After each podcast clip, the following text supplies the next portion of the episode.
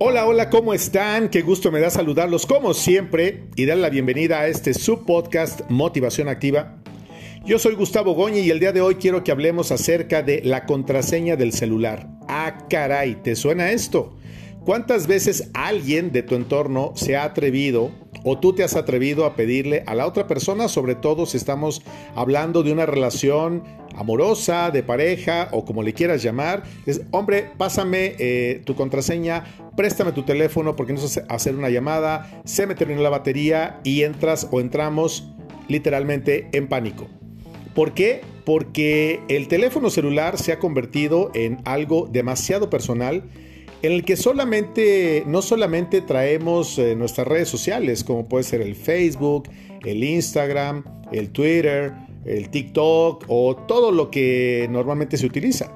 También tenemos nuestros correos, nuestra banca móvil y muchas otras cosas más. Por eso se les llama teléfonos inteligentes porque tienen una capacidad bastante amplia para almacenar y para guardar todo aquello que nos podamos imaginar, videos, fotografías, etcétera, etcétera. Hoy por hoy se pierde el celular y prácticamente estamos perdiendo nuestra identidad. Y no exagero porque creo que muy pocos números telefónicos nos sabemos de memoria. En mis tiempos, cuando mi madre me mandaba de viaje o algo, me decía, a ver, repíteme los números, el de la casa, tal y cual, y yo me los sabía de memoria. Hoy por hoy, de verdad, no me sé ningún teléfono de memoria. Es muy raro, pero muy raro el que me llego a saber y generalmente es el mío y a veces también lo confundo porque yo nunca me hablo. La prueba de amor más importante o de confianza en la actualidad es que tú proporciones tu clave o tu contraseña. Pero esto es terrible porque incluso yo lo trato en temas de terapia o de coaching con la gente cuando estamos en alguna sesión y me llegan a comentar que su pareja, su novio, su novia, su jefe o etcétera le dice, oye, creo que es importante que yo tenga tu contraseña porque si algún día se ofrece algo tal o cual cosa, yo pueda acceder a la información que es importante. Generalmente cuando alguien te pide la contraseña, difícilmente quiere dar la suya. Dicen por ahí que el que nada debe nada teme, pero a ver, ¿en qué momento tenemos que dar una hoja en blanco o un cheque en blanco, mejor dicho, a la otra persona, por muy importante que sea? para que tenga acceso a toda la información que tengo en mi teléfono celular. Números de cuenta, números de claves, número de accesos y muchas otras cosas más. Nadie tiene por qué tener acceso a esa información que es tan importante. E insisto, hoy por hoy se ha convertido en una prueba de amor y de confianza. A ver, ¿no confías en mí? Mira, yo confío en ti, aquí está mi teléfono, revísalo. Y a veces uno también lo hace, pero ¿sabes qué? Dicen por ahí que el que busca encuentra. Yo sé que no nos encanta escuchar esto que más que un dicho parece una sentencia, pero es verdad, el que busca encuentra. Y no necesariamente lo que va a encontrar o lo que va a ver o lo que va a leer o con lo que se va a topar tiene que ver con su entorno, con su comportamiento, con su vida en ese momento. Todos tenemos chats grupales en los que estás con familia, con primos, con amigos, con compañeros de trabajo, con tu jefe, con socios, vaya, qué sé yo. Y de pronto hay personas que tienen mucha prudencia o poca prudencia y están mandando y compartiendo información que no es apta para todo público o para todos los ojos. En un entendido que en un chat donde están puros hombres se envían cosas que solamente pueden ver los hombres y de pronto entra una mujer y por supuesto que le puede causar molestia, enfado, enojo o hasta un escándalo de decir qué es esto que tienes en el teléfono, porque puede tratarse de un meme, de un chiste o de pornografía o de muchas cosas que pueden ser inclusive, digamos que vulgares o fuera de tono. Todos tenemos amigos o amigas que de pronto comparten cosas que dices, ¿es neta? ¿Really? ¿Por qué estás mandando esto? Y nos incomoda. Yo personalmente los borro de inmediato. Mi teléfono celular nadie lo toma, nadie lo tiene en la mano porque yo vivo solo. Y aunque viviera acompañado, es totalmente mi privacidad porque nadie tiene por qué saber mi contraseña. Yo estando en casa, pues nadie lo utiliza entonces no necesitaría tener contraseña. Sin embargo, es una especie de candado porque si tú lo pierdes o te lo roban o lo extravías en un Uber, en un tren, en un avión, en un aeropuerto, en el baño, qué sé yo, en los lugares más inverosímiles que podemos dejarlos, el otro día, imagínense nomás, un amigo me dijo que no encontraba su teléfono y de rato me dijo, ¿dónde crees que estaba? Le digo, ¿en dónde? Dijo, adentro del horno de microondas. Y yo, ¿what? Digo, ¿qué hacía tu teléfono adentro del horno microondas? Dice, no tengo la más mínima idea, pero ahí estaba. Seguramente yo, al meter o sacar el café, metí también el teléfono. Y en ocasiones nos pasa que de pronto tiras algo que no es de tirar y etcétera. Pero bueno, ese es otro tema. El punto está que el tema de la contraseña tiene que ver mucho más allá con las fotos, los videos o las personas que te comentan o a quien le comentas o que te siguen o que tú sigues. De verdad es por demás incómodo tener que estar dando explicaciones a tu pareja, a tu esposo, a tu esposa, a, quien se trate, que tengas toda una relación afectiva, de por qué te dieron like, quién es fulanito, quién es perenganita, por qué te sigue, por qué tal y tal y tal y tal y tal. Dices, oh, no puede ser. Porque de pronto hay gente que te sigue porque te sigue.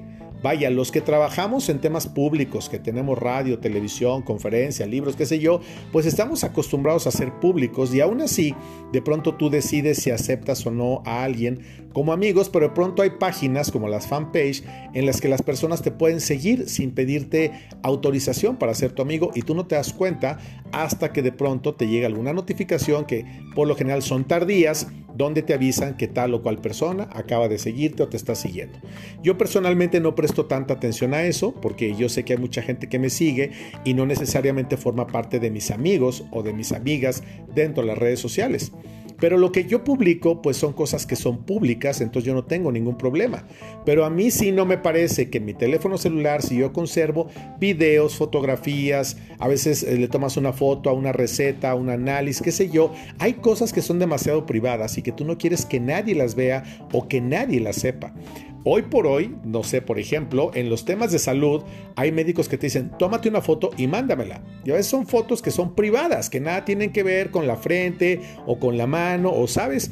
Y entonces podemos ir almacenando muchas cosas que se quedan en el teléfono. El otro día me enteré que andaban en la nube, dije, oh my god, entonces nada sirve que tú borres algo si al final del día por ahí anda navegando y hay gente que lo puede tomar y hacer buen o mal uso de ello. A mí lo que me preocupa son los temas de la banca móvil, de tus cuentas, de todo aquello que tiene que ver con información que es total y absolutamente personal. Si ven un meme o alguna cosa así, bueno, puedes dar una explicación o no, pero no tendríamos por qué hacerlo. O sea, el teléfono celular es totalmente personal. La contraseña que tú tengas, sea sencilla, complicada o no, es tuya y punto. Nadie tiene por qué pedirte tu teléfono, nada. Vaya, una emergencia, ¿sabes qué es lo que te obligan? Oye, necesito hacer una llamada, casi casi que tú le marcas. Porque en lo que tú le marcas o, marca la persona, empieza a caminar, porque todo el mundo buscamos un poco de privacidad cuando va a hacer una llamada Empiezas a caminar y en la caminada resulta que cuelgas o no estás hablando y entonces te metes a WhatsApp a investigar con quién estaba hablando la persona dueña del teléfono o a las fotos o algo. Son muy hábiles muchas personas para dar con la información de manera inmediata y algunos como yo somos demasiado despistados o muy guajes. Es una falta enorme de respeto que si tú estás con tu teléfono en la mano y le quieres enseñar una imagen, una foto, un meme o lo que sea a una persona, le pases el teléfono y esta persona se ponga a revisar las fotografías. Porque basta con que deslices tu dedo un poquito a la derecha o a la izquierda y pueden aparecer 30 imágenes que a ti qué te importan. Tú no tienes por qué estar viendo cosas que no. Cuando yo quiero compartir algo con alguien, yo le pongo el teléfono a su vista y nada más. Nunca suelto el teléfono. ¿Sabes por qué? Porque sería el símil de soltar las llaves de tu coche a una persona que está tomada o dejar la puerta abierta cuando te vas a dormir. Claro que nadie hace eso. ¿Por qué? Porque estamos salvaguardando nuestra integridad y nuestra seguridad. A ti que me escuchas, si eres una persona que eres de las fanáticas o radicales que quieren y que sienten que si la pareja no les da la contraseña de sus correos, de su teléfono celular, no te quiere o algo así, sabes que necesitas ayuda y estás muy mal. Nadie tiene por qué conocer tu contraseña a menos que tú quieras. Si te van a operar, hay un tema delicado, lo que sea, por supuesto que vaya. En teoría, entre los matrimonios hay confianza, pero hay confianza que también tiene que ser como parcial porque muchos esposos no saben realmente que tienen las esposas de bienes o, de, I don't know, y, y las esposas igual. ¿Por qué alguien dijo que tenía que ser uno mismo y que entonces lo de los dos es de los dos. No, señorita, no, señorito.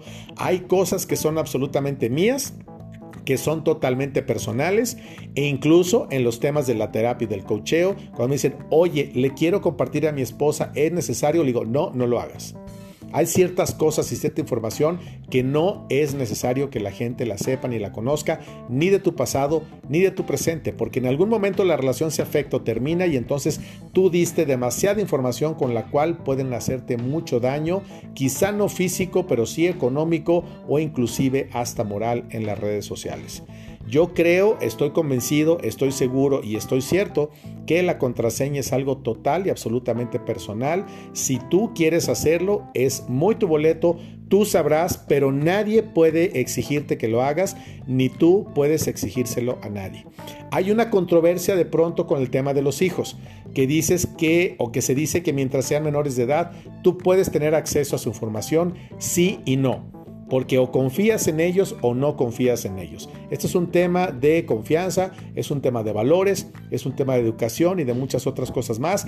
Yo ahí no me puedo meter porque los papás sabrán qué tipo de controles o candados pueden tener para con sus hijos, pero todos tenemos derecho a tener nuestra privacidad. Por eso lo primero que queremos es bañarnos solos, tener nuestro cuarto solo y etcétera, etcétera, porque es ahí donde te sientes libre, te sientes en tu espacio y es terrible que de pronto llegues del colegio, de la escuela o del trabajo y te des cuenta que alguien estuvo hurgando, que alguien estuvo moviendo tus cajones o que alguien estuvo investigando.